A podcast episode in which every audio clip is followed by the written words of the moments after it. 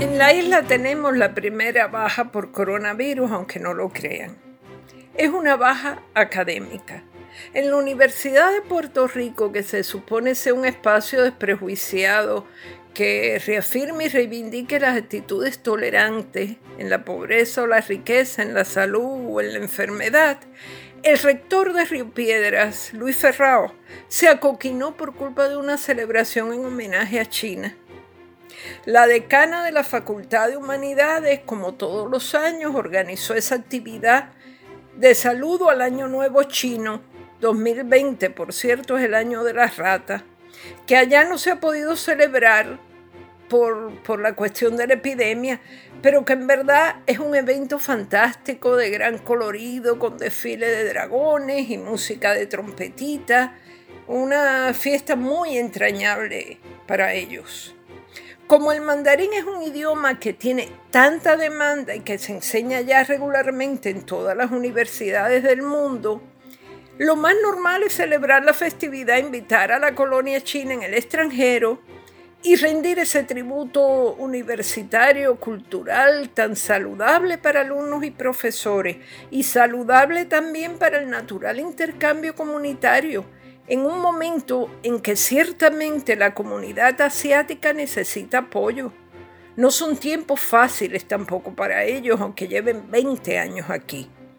Pónganse en su lugar.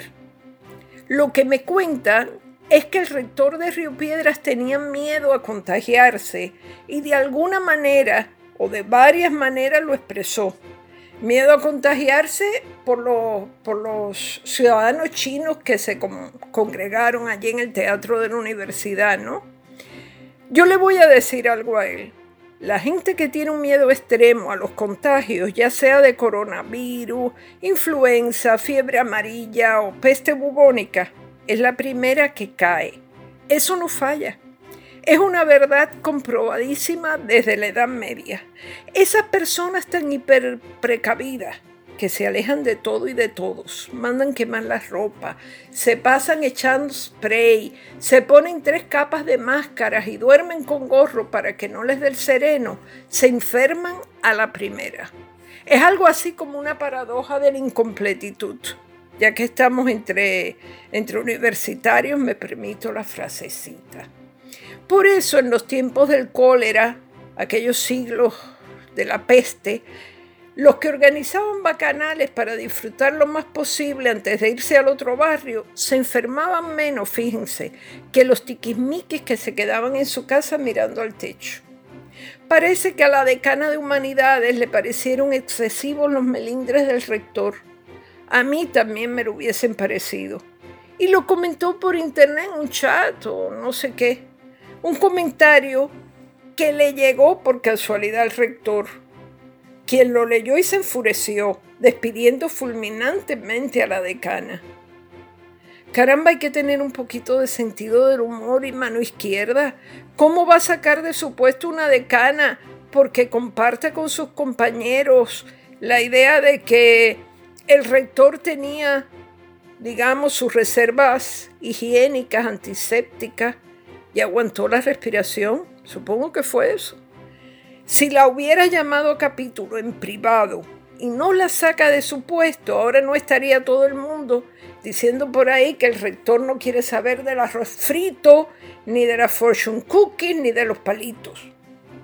Pues le tengo una mala noticia. Otra. Los ajos frescos vienen todos de China bastante del arroz que consumimos, las piezas de las computadoras, los peluches de San Valentín, pescados y mariscos congelados, celulares, limas de uñas, abanicos de techo, profilácticos. En fin, ¿puede un microbio sobrevivir el viaje transatlántico pegado, por ejemplo, a una chalota, que es esa cebollita deliciosa que también viene de China? Yo diría que sí, pero no quiero mortificar al rector. Lo único que me preocupa es que toda la comunidad china, la decana y hasta los dos dragones que bailaron en la fiesta radiquen una querella por coronavirus imaginario, que deriven una demanda de clase y la tengamos que honrar los contribuyentes que siempre terminamos pagando los platos rotos. O sea, terminamos pagando por el microbio de la banalidad. Esto ha sido Maldita Montero. Hasta la próxima semana.